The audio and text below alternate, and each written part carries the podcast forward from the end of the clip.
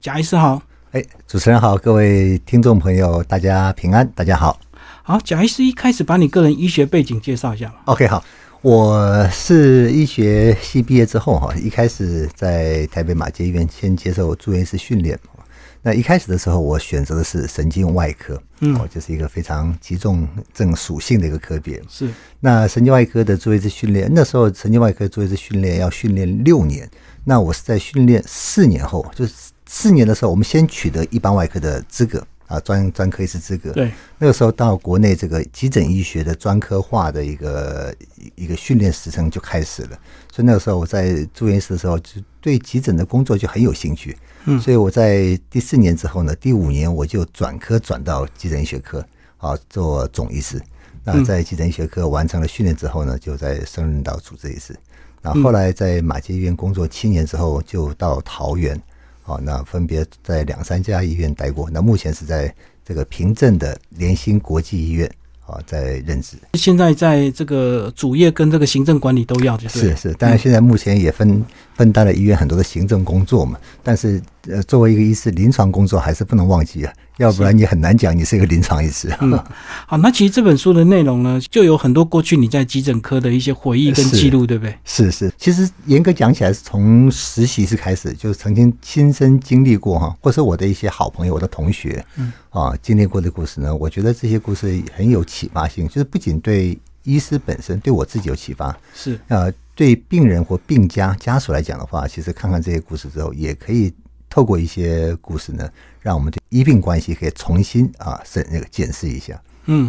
可在急诊科，在每个医院里，它都有它的这个相对的必要性，但是也有它的紧急跟危机性。是是那呃，一般的医师他会用怎么样的心态来面对这项的一个工作啊？因为确实它不是很对容易啊。这个其实很很多人都问过，他们说哎，医生贾医生你是哪一科？我说急诊科，呃什什么科？我说急诊科，搞不清楚那急诊这急诊什么是科？那你急诊是哪一科？我说急诊就是一个专科，大家就搞不清楚了哈。对所以因为很多人的，尤其是年长的朋友，大家的印象中，要急诊室的大部分医师都是一些很年轻的啊菜鸟医师，嗯啊，的确没有错。就是在我当这个实习医师的时候呢，急诊室它是一个职业的环境，它是一个医疗单位，嗯哦，它里面就是你不管你是内科、外科、哈、儿科、妇产科，你在一个专科医师养成阶段里面呢，住院医师就必须要派驻到急诊室做学习、嗯基本做训历练练，对嗯哦，就是当兵一样嘛，哈就是你当兵有很多的这个里面的训练的一些 course。所以这种情况下呢，你把它急诊室当成一个专科医师养成的一个训练场所，那基本上就是像大家印象印象中，呃，急诊室永远都是年轻医师，嗯永远都是菜鸟医师，他可能还没有取得一个专科医师。的确，在以前的确如此。我刚刚也一开始提到，就是我在取得一般外科的专科医师资格之后呢，国内那个时候民国八十多年了嗯啊哈，然后八十几年就开始有已经有一些医学中心在推动急诊专科化的训急诊练。科对，嗯这个在国外其实，如果你一个领域，你一定要有人是专职专责，那对这个专业性才会被凸显。好，所以在国外，像美国这个发展急诊医学专科的训练制度已经很久了。那国内是在民国八十几年之后开始慢慢跟上这个脚步，所以那时候我就是第一批哈，这第一批这个在投入在台湾这个急诊专科医师训练的一些这个这个名单学员名单之内了。所以呢，国内是在民国八十七年的时候呢，把急诊医学就已经变成那个时候还叫卫生署，不叫卫生福利部，叫卫生署。对卫生署就认定急诊医学是一个属定的专科医师。哦，所以其实大家现在，如果你到很多大医院去看的话，急诊室它不见得全部都很资深，但毕竟有些，比如说这种教学医院、医学中心，它还还是有住院医师，他还是要接受训练。但是每一个班一定要有一定比例的专科医师跟资深医师，要带着年轻医师去看。要搭配。对对，你不能全部放给这个年轻医师看的哈，所以一定要有专科医师。所以现在国内的只要是一个我们所谓的急救责任医院，它都有被要求哈，至少要有一半以上的急诊专科医师在现场要从事第一线的工作。嗯，所以他对医生的这个专业素养养成是非常重要的一个关节，是就是主要是对心理素质，对不对？不管哪一科，你的专那个临床专业一定要会嘛哈，对这最基就本考的试你一定要考过嘛哈。那急诊比较特殊，是你不仅考试要考得过，你做就像外科一样，你光会嘴巴会讲啊，开刀的步骤还是要实做 SOP，但是你刀开不好没有用。那急诊科也一样，就是你如果是你讲都很会讲，但是一个状况，尤其是一个突发状况给你，你的反应过于啊过于这个缓慢。啊，你的决策这是犹豫不决，不下决策哦，插管不插管哦，啊，急救不急救哦，或是该怎么做，你一些延迟或者你的考虑的时间太长，基本上你就没有办法胜任一个急诊医师的工作。嗯，好、所以急诊医师基本上就是学这就是你的学理啊，术科跟学科就是两个是这个必须都要并重的科系了。对啊，所以它相对来讲，是不是它的抗压性跟它的判断能力要非常快、对及时？我们当然会希望这样，所以在很多住院医师的选，就是每这个每一年都有很多的毕业学子嘛，所以他们要选选这个专科训练的时候，我们在选择谁可以进入急诊科的时候，我们就特别会强调，就当然学校的成绩也是要参考，但是我们在人格特质面，我们会特别强调，比比方说他要很冷静，要理性，要快速做一个正确判断。对，但是这种人通常又会可能会大家觉得他会有点冷酷。嗯那急诊室又是一个很需要展现人文关怀，温暖的那样。 对对，这这个是你的要求哈、又要他这个果断决策很快，又要他可以体现这个他很温暖的一面哈、这个有非常好的沟通技巧，甚至这个冲突处理能力，这个就有一点矛盾。哦。对，这是很差异的人格 嗯是。对，像医师，你在第一个章节就讲到，从说话到听话。对，这个这个是我这几年的领悟了哈。对，那这本书其实一开始呢，这个坦白讲是一个无心插柳之作，就是我这几年在节目上，不管是电视或是一些其他的一些 podcast 或是 YouTube 频道上面，有时候会分享一些我这个自己从养成过程里面经历过的，让让我印象比较深刻的故是事。是，对，那后来就有出版社就希望我能够把这一些呃故事呢整理一下，对啊整理一下，所以我就挑了一些故事。嗯那挑完之后呢，这个下一个在想说这个这个这本书叫什么比较好呢？好吧，就一开始就想了很多，然后我们就选了一个嗯急诊的生命练习曲是啊、哦那子标题其实是从说话到听话的白色故事。对，那这里面我就是我一个很深刻的领悟，就是我们在医学教育养成过程里面呢，我们常常被训练的是讲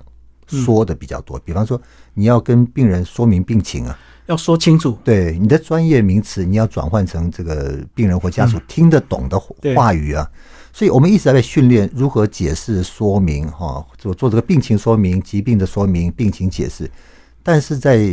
培养说话的过程里面呢，其实我们一开始大家每个人都知道嘛哈，沟通是什么最重要，倾听最重要。嗯，可是我们几乎好像没有被好好去教导、训练怎么样去听。嗯，那这个就是我这从医这二十几年当中啊，从很多故事里面就让我知道，哎，如何去慢慢倾听一个病人或是家属的一个症状描述，或是一个心情的心情描述哈、所以我觉得听远比说来的重要，而且困难。就忽略了病人他描述的一个过程，有时候是嗯就直接用专业判断，用最快的方式帮他处置。是是，在急诊室有时候你抢时间呢，就是很多我相信呃，一定有一些病人会有这种经验，就是说你想要去跟医生，甚至有时候在看医生前，你你的这个整理的这个草稿打好了，但是你没讲两句，医生就说，哎哎，等一下，呃，我问你什么说什么。啊，因为医师也的确很忙，嗯很忙那病人对很多，有时候他可能认为是不是很重要的病史，他就想是重点式的问嗯啊，他只要去获取到足以去帮助他诊断的病史。那基本上我们的确也日常生活也是这样在运作，但是在某一些病人身上啊，就是特别需要情感支持的病人，如果你这样跟他对待的话，他可能会觉得很受伤。 受伤感冒就加重病 情，郁闷。而且这个医病关系基本上就建立不起来了。 其实里面一开始就有提到，其实嗯呢，急诊室的病人有时候也是这个社会安全网的一部分，是因为一遇到状况，第一个你们先看到，是 那如果他们看好病之后就赶快躲回家，所以这个事情就不会被揭发，是，所以你们就要判断。对，就我们一般人印象说急诊看什么病啊，就当然看急症嘛，急救啊，哈 CPR，当然其实不是，啊就是我们在急诊室看那么多病人呢、真正的哈在病情上属于危急紧急的，坦白讲就十帕而已，十分之一。对，那大家会觉得很奇怪，那十分之九是什么？是浪费急诊资源？其实也不尽然，因为急诊室除了看病之外，它其实反映非常多的社会问题，比方说这次疫情来了，对，就哇一堆人跑到急诊室去了。直接挂急诊。挂急诊之后，这个这个把急诊室瘫痪掉，为什么？大家都怕自己染疫啊。哦，所以那个时候在疫情的一开始，这个社区筛检站还没有完全成立、布置好的时候，大家只要一点点症状就跑急诊室。嗯，对，为什么？那他担不担心？他当然也担心。对，好、所以这个其实急诊室反映了一个一个防社会的一个防疫网的，你如果这个防疫网建布建的太慢，或是不不周全，那个问社会问题就反映在急诊室了。嗯那书里面我也提到几个案例，就是说我们社会里面有很多的一些议题，比方说儿虐的问题、儿童虐待，嗯，哦，这个弱势妇女的家庭暴力的问题，家暴嗯对，那这些病人，他们其实有时候受的伤，你就伤势来讲不是那么严重，对，可是如果你他走进急诊室，你只看他的伤，那今天不严重，你让他回 去了，他可能下一次被又打的时又候来了可能更严重，对甚至遗憾事件哈，这有可能发生。是像很多自杀的病人哈，嗯他今天我吃了两颗安眠药，吃了五颗安眠药，急诊室来洗洗胃、灌灌肠，哦，回去了，哦，医生说还好。但是如果你没有去评估他的再度自杀风险的话，他回去下次可能跳楼啊。这个嗯在现实生活我们也的确碰过，所以我这边有提到一些社会安全网，对哦，儿童虐待哦，受暴妇女自杀防治，到最近的这个疫情的时候，大家都知道，所以急诊室它虽然有时候看的病人的病情啊、并不是那么的严重，但是病后面的因哇，可能是很严肃的。嗯，那看到这个症状也不能够马上就判断，就所以就是要透过这个沟通，然后慢慢是去从旁敲侧击，对不对？对对对，有时候急诊室的医师必须要有像这个福尔摩斯，社工这样的，呃，他有一点像侦探的 能力，抽丝剥茧。对，因为有时候对当事人不会马上讲出来，对，就是这有有时候坦白说，他讲了，可能你没有 catch 到，因为急诊室有有一个工作上有个特特性，就是说它不是一对一的关系，门诊看病一个病人一对走嗯一进来对，他看完走出去，下个病人才能走进来。在急诊室，你在处理一个病人的时候，你太长，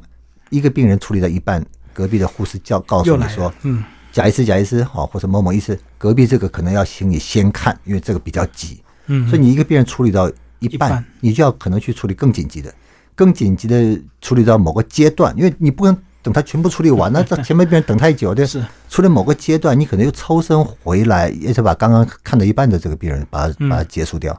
所以你在这种转换当中啊，有时候一些讯息，病人有讲哦，可是你没有 catch 到。对，啊，有些可能是他也没讲，哦，嗯所以也没讲，或或是他讲的其实是很很隐晦，你对听不太出来，嗯，哦，所以像有一些情况哦，在书里面我也举了几个故事，哦，就是你如果没有用一些第三只眼好了，我讲第三只 眼就是就是你除了用感官之外，哦，对你用看的之外，如果你没有用感觉感受的话，有一些故事是不容易被看到的。嗯所以刚刚贾医师讲到，其实九成都是自己挂号来，其实真的没有那么紧急，但是他认为他很紧急，他就直接挂急诊，是，但很是多他们的状态还是要处 理，当然，当然，嗯我们基本上的任务就是，你只要走进急诊了哈，走进急诊，你只要讲出你的医医疗需求的话，基本上我们一定要先帮你去这个医疗需求先帮你处理掉，不一定满足，不一定满足哈。有些人说，医生我我头很痛，然后我去我去看了两个神经科医师啊，他都不帮我照电脑断层，我来挂急诊，你帮我照好了。像这种的，如果你医疗上有需要，我们当然会帮你安排。对，但是医疗上不需要，我们会去帮你评估你的头痛，我们会帮你评估，也会帮你做一些处置，但是未必会满足你的要求或期望。所以有时候在病人或家属的期望跟我们在专业的服务提能够提供的一个程度上有落差的话，就常常造成一些冲突。嗯哦，嗯，所以急诊暴力在前几年哦也是一个社会上非常重视的问题。就你们的专业处置跟病人的期待不一样。是嗯期望落差越大，那个冲突就越容易发生。是，嗯刚刚讲到听话，那其实听话呢也会听到很多细节啊，这个细节也是第二章讲到的很多救命的这个关键点，也许就是透过病人描述去是判断出来的。当然，当然啊，其实我在这里面其实有分享一个故事，就是其实一个一个年长的妈妈哈、哦，被她儿子打，嗯她看起来被她儿子打也不是打一次了，那她妈妈就因为被儿子打呢，就挂急诊室要来开一个诊断书，嗯开诊断书哈。那其实她走进来的时候，其实我们一开，像我在年轻的时候，我相信也有和我很和我一样的很多急诊医师在年轻的，我们在成长过程里面都经过这一段，就是如果碰到一个病情、伤情不是那么严重，把它挂急诊，尤其是你只是为了快、为了方便啊，是拿一个诊断书、拿个证明，我们心中都会有一点不太嘀嘀咕咕，就是 我不知道为什么，就是一种这个不不成熟的正义感就出来了，就认为你是在在浪费社会资源。对，其实后来我们会发现，这种每一个家暴的背后，那个风险是不一样的。嗯像这个，像我在书中有提到一个故事，这个年长的妈妈，因为她小时候她的一些困境啊，她曾经把她的儿子就是托给他的一个亲戚朋友去寄养。嗯，啊，寄养之后呢，等他状况比较改善的时候，再把小朋友接回来。是，但小朋友从小就心理上受到很大的创伤，就埋下被遗弃的这对种，就他阴你影。你想小孩子嘛，但是这种家庭可能对儿童心理的一个发展呢、可能也没有那么的重视，或是也没有是做过，所以其实也没有把它当成一个很很重要的一个一个一个问题需要去处理，或小朋友接受什么心理辅导评估。但小朋友长大之后，当然就会有工作压力、喝酒的问题。那在某某些这个压力到达一个临界点的时候呢，就用打他妈妈。初期带出血哦，是，所以其实它看起来不严重，但是它是一个急需要很多资源去投入、介入、嗯辅导、协助的一个家庭，对，那这个妈妈就基于这个多年的愧 疚，也不敢去也一一直通报。忍，也一直忍，对对，隐一忍直就忍，对对，也也不能什么都不做嘛，总是觉得有一个就医记录，拿个诊断书，好像有一点贺主的啊，贺主作用，其实没有用。其实你在人在喝喝酒。情不绪理性理的智状态线理智线松弛或断掉的时候呢，其实有时候常常就是一念之间这个擦枪走火。嗯，那第三个部分其实聊到是这三年的疫情的一些观察记录，是，意思说你早期 SARS 那时候你也碰过，是 SARS 的时候，那时候我还是刚升任主治医师不久。嗯哦，坦白讲，那个时候，你说你你说会不会怕？坦白讲，没在怕， 所以年轻总是比较热血了哈。哇，觉得说这个你学了很多的一些专业的技能啊、知识啊，哈，哇，来了这种上了战场，终于可以展现一下。就刚好用在战时，就对。对对对，SARS 一开始坦白讲是没什么在怕的，这种但我不知道别的医师怕，但急诊科医师就我所了解的，大部分急诊科医师在那个时候没有说是很怕。满腔热血，对，大家这个啊，穿这个着装啊，穿了个全身的防护衣啊，嗯，然后什么插管急救啊什么的。但是后来 SARS 为什么那个时候大家不会那么怕？因为它来得快，去得也快。对，但是有几位医护同仁呃因为染疫死亡，确实也造成一些阴影。那我个人也曾经亲手去碰碰救到治一位哈，那个时候是一位替代役男，我还记得很清楚，是个替代役男。嗯，那他在这个执勤的当中，他协助我们的这个幺幺九这个这个消防弟兄啊，在执勤的时候，那个时候叫消幺幺九，我们这个消防队，我们现在叫紧急救护员，嗯，在协助他在执行送医的时候，被一个确诊民众染疫，嗯，哦，所以他来的时候就发烧、呼吸困难，我们就插管。那插管了之后，因为各医院那时候的防疫的整个防疫体系建构的也不是那么好，就是对，那时候说还没有负压隔离病啊房，对对，所以那时候要找一个什么，找一间这个有防疫规格、满足规格的一个医院收治，哇，这联联系了很久。嗯，哦，那后来当然他也很不幸的哈、哦，就是也算是牺牲了。哦，但是那个 SARS 之后呢，大家就开始台湾其实的一些，我们现在我们知道感染科医师啊，是从 SARS 之后开始被重视的。嗯医院的感染管制、感染防治的一个医院管理作业是 SARS 之后才被重视的。嗯，那更重要的是，医学系的教育训练也因为 SARS 受了很大的改变。是这一次啊，COVID 来了之后，我们我会发现各医院很快在医急诊室外应面变，对，很快在医院在急诊室外面就搭起什么帐篷、什么快筛筛检站筛检站、快筛站，然后把这个检伤分类的工作人员拉到院外了，哈所以几乎全国同步都这样做应变。那这个其实就是在十，现在算起来十九年了，十嗯九年前的 SARS 给我们教给我们很多事情。哎，真的，我看到很多评论家说，还好台湾早期因为遇到 SARS，所以我们这次应变比较顺手一点。嗯，哎呀，这个其实我我也必须帮台湾的这些这个行政体系和医疗专业人员去拍拍手。其实你说 SARS 只有台湾有嘛？其实 SARS 很多国家也有、啊，嗯，但是大家从一个一个经验里面学到的一些传承，好、谁能够把它整理的最好之后，把它一代一代传承下去？我觉得台湾在这方面其实表现的真的不错，尤其台湾的感控专家，哦，在医院这个感染防治这一块啊，是定制了非常好的一些标准作业流程。嗯，所以我们这个即将解封，包括这个可能下个月口罩是 不是？希呃，可以希稍望我们这个放对松一点已经已经期待好 久了。哎，真的，我看到那个评论说，真的还总不能一直戴下去 吧，还是要有个是结束点吧。口罩要不要戴哈？在很多情况的确要戴，但是要不要强制戴哈？应该是要稍微松掉了，因为这种强制强制久了，大家会疲乏，对真啊的会疲乏。而且强制的话，因为呃你不能你不敢不戴，是，呃可是如啊果你有选择性的话，有时候难免在户外，如果人少一点，其实还好吧。对？对，就是目前好像听起来就是户外的口罩令，可能这大概下个礼拜、下下下礼拜可能就会要解封了嘛。嗯那我们也期待室内，啊就是外国人很多的观念其实也不错哈。口罩谁要戴，就是生病的人 要戴。你生病应该要主动戴哈，对不应该拿下来，不应该保护自己，去戴保护对别人嘛。但是如果你见长的话，其实是对可以正常社交的。嗯不过这也要看国人的自我要求、自我道德感。嗯，是所以这个贾医师，你本来就有在脸书去发布一些这个整间的一些观察嘛。对，这大概最近一年多啊，开始对，因为有时候也是常常会把一些工作的心得记记下来嘛，记录下来对，哦那后来想说，哎，后来就在脸书上当个记录，甚至当个分享，也是一个不错的一个管道。所以一年嗯多前就自己也在别人的协助下做了一个粉砖了哈。应该也有感觉到对我们社会大众的一些帮助嘛。哦你的一些文章，呃、我希望 有是有时候写完之后，就会有一些这个记者啊，这个媒体朋友、媒会媒体引用朋友就打电话给我，或是一个写一个讯息给我，问说：“哎，贾医师，这个能不能帮忙公开分享？”我说：“当然欢迎啊，当然欢迎啊。嗯，”是，那后来有很有几篇的文章也被这个报章杂志啊引用。哦，那是我也当然希望透过一些这种的一个，不管是专业上的知识的分享，还是一个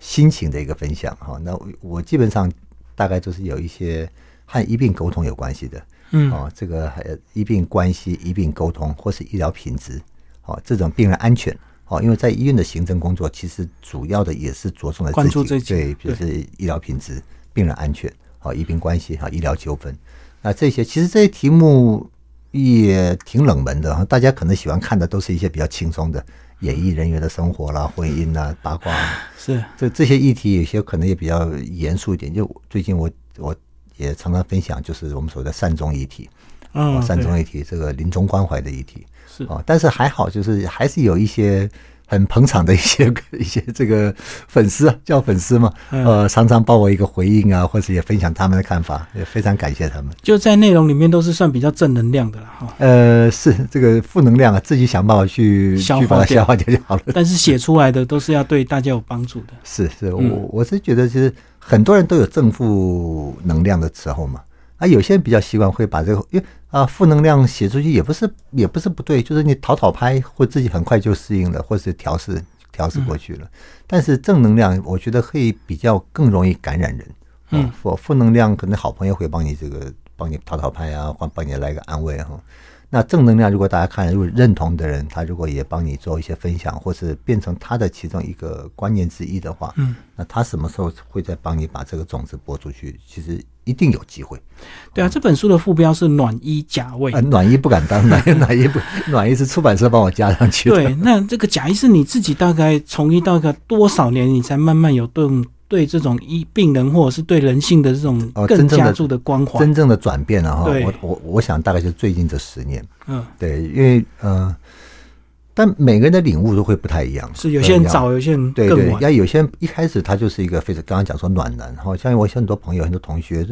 当学生住院医师一路上来都是暖男，暖到底对，哈，对。但是我也碰过，像我以前你说我是不是是不是一个讲话非常啊、慢？不是哦，这你我本来是走外科，走急诊科，其实是很冲，也是冲动型的，就犀利，哦，犀利吧，就是基本上是冲动型的，也不想跟你啰嗦啊、嗯我问你什么你就回答我问题，你不要一直跟你讲东东扯西扯，就是有时候也常常会觉得不耐烦。对，哦，所以在我这里面其实分享很多故事，我现在回过头来看，其实很汗颜，很汗颜，就是有点有点不仅说不好意思，都很惭愧的。嗯哦，但是也还好，就是说这十几年可能也有了宗教信仰，那哦宗教信仰对我的一个转变，坦白说有非常大的影响。嗯，哦，当你信了有有神嗯哦，有主哦，但是宗教信仰很多，但你信了这个有神，那因为我是信天主教哈、哦，我是因为有了天主之后，嗯，你就会发现其实有一股力量，它是在引领着你。嗯哦，所以当你看事情的角度、视野不一样了，你的思想、心态不一样了，就开始行为转变。嗯啊，行为转变的时候，更加深你的一个新的一个一个领悟。嗯哦，所以后来就慢慢慢慢的，对我就对医病关系，尤其是以前做的不好的，我更有一种想要去把它弥补回来的心态， 愧疚感。要愧疚感。嗯可是有时候病人很麻烦，就是他可能自己 Google 带了一大堆不是很明确的一些知识来，或者是他已嗯经问了问了好几个医生，又来找你这个， 所以是不是造成一些医生的不耐烦？嗯我我倒不会觉得这个是对我来讲是困扰，就是。就基本上他会去 Google 的哦，就病人他有症状，他会去 Google 的，基本上他是对自己的健康状态是在意的，嗯哦，是在意是重视的。哦，但当然，他去 Google，其实现在网络上有一些新闻也真的是，有些是一看就很离谱，我们看也很离谱。就似是而非啊。对，但是有时候你去看到底是真假，也也是真假难难辨的。对，所以我还记得有一次我在查房，就是有一个年轻的呃年轻的小姐，然后嗯她躺在她躺在病床上在等，她已经被前面的医师已经看完，呃诊诊疗计划都已经完成，她只在等住院等病床，因为没有床在急诊室就待下来了。然后我去隔天早上我去看她的时候呢，我就发现她在拿着一个平板呢、嗯我很清楚看着她在输入她的 症状，然后下面就查 一堆 Google 出来嘛嗯哈，对，哎，我看到他的时候，我就我说，哎，我说小姐早啊，啊，他说早，他看到我之后，还还有点不好意思，他把平板收起来。我说没关系啊，你可以查。然后后来我就聊，我就我就突然问他一句话，我说你相信医师还是相信 Google？嗯，哎，他的回答非常有智慧，他没有讲相信医师，也没有讲相信 Google，他回答说我相信专家。哦，哇，这个其实有些人可能有些医师可能听了这个之后，就可能就听完就笑一笑就过去了，我们就对就，可是他讲这句话立即给我一个一个刺激，我就马上知道，就是说，如果我的表现不像个专家，他是不会相信我的。嗯，没错，哦，那 Google 你写的写的天花乱坠啊，这个这个天马行空啊，是讲的这个吹嘘啊、吹嘘的太厉害的话，他也不会相信，因为他也知道这个这个不是专家写的。 是，所以这个你看，这年轻人他的他很有智慧啊，他没有回答是相信医师，也没有相信回答相信，他说我相信专家。所以我后来我一听完之后，我说嗯，我说对，很棒。我说那我一我我就接下来我也很轻松的回他一句，我说那我表现的一定要像个专家喽。嗯，哦，那大家就看这个这个对话只几几句，但是我相信这种对话对医病关系来讲应该有正面的帮助吧。对，不然有些医生可能会很生气哦。你来看病了，你还在 Google，那你回去 我 Google 我我掉我基本上我完全不 会。我以前啊，我以前病人如果如果是吗？哦，这种语气带点哦带挑质疑挑战的、啊哈，嗯，质疑挑战，甚至有点不相信嘛哈。医生，你是这样子吗？哇，我听了之后那个那这种牙这个牙压压 压，不是压压，这种防卫心态就立即立即的就把它这个这是建建好了，就开始就就很 defense。我觉得，当然年轻的时候有这种，我现在觉得也算是一种过程吧，哈，就是就是后来还好，我能够体会到，就是当他指引你的时候，其实是他的很多问题你并没有帮他解决，嗯，哦，所以现在病人如果说是医生是这样子吗？哦，那我我大概就会问说，那你觉得还有什么问题，我们可以再来讨论看看。哦，甚至有些病人如果问我问题，我真的没有把握哈，我就直接告诉他说，我说你这个问题哈，我说当然很好哈，我相信对你的很重要，但是我现在哈不太确定哦哪一种方案对你最好的。哦，如果在急诊上班，我说那你给我一点时间，我现在立即哦哈我去帮你再去去找一些资料。嗯，哦，因为他说你找资料我也会找啊，我 Google 就有，那至少我会告诉他说我找的资料是专业的资料库，是哦是 对啊，你找的资料是，Google 不一样 对，是啊。嗯所以其实基本上就是，如果你真的不确定、没把握，就直接告知。哦，嗯，所以先告知啊，如实告知也是一种艺术。你有时候告知，如果你的这个告知技巧不好的话，基本上信任关系就破灭了。是是，对，但是如果你讲的很诚恳，哦，而且你讲的也能够告知完之后再给他回应，我你哎我你我这个我不是很清楚哈，那我帮你找找找一些讯息，如果真的不行的话，我会推荐你再找哪一位医师，他是那方面的专家，至少有给他回应嘛，那这种关系就维持住了。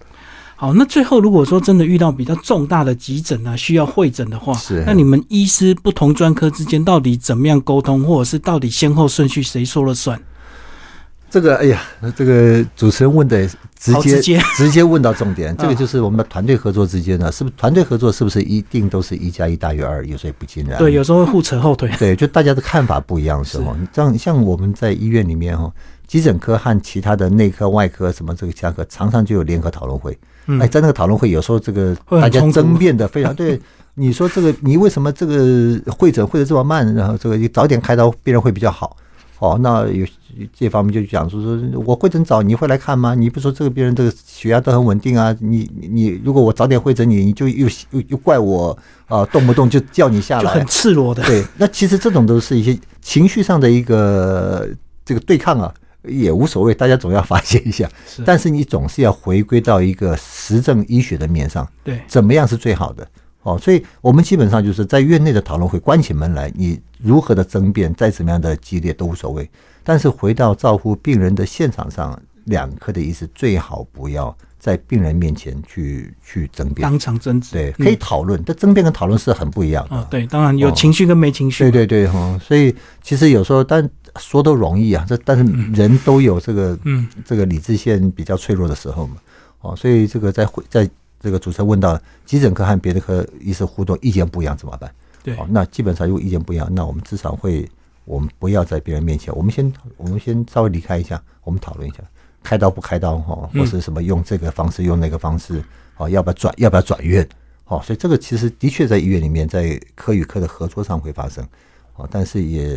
还好，现现在我们的教育啊，不管哪一科，这个团队沟通变成一个这个这个什么这个医师专科医师养成的核心课程。嗯，嗯，对啊，也是必走的路，就对是了，最后还是要讨论出一个相对好的一个对方是式，对病人，就是你一定要找几个方案啊，对，提供给病人，让病人依依据他个人的他个人考量的最大利益，他去选择一个治疗方式。嗯，所以就很少有很难判断出所谓的绝对好嘛，对不对？呃，基本上这个市场也也真的就没什么绝对了。嗯哦，你你你说这个什么什么状况，开刀是不是绝对？那他如果麻醉风险非常高，那开刀就不是绝对了，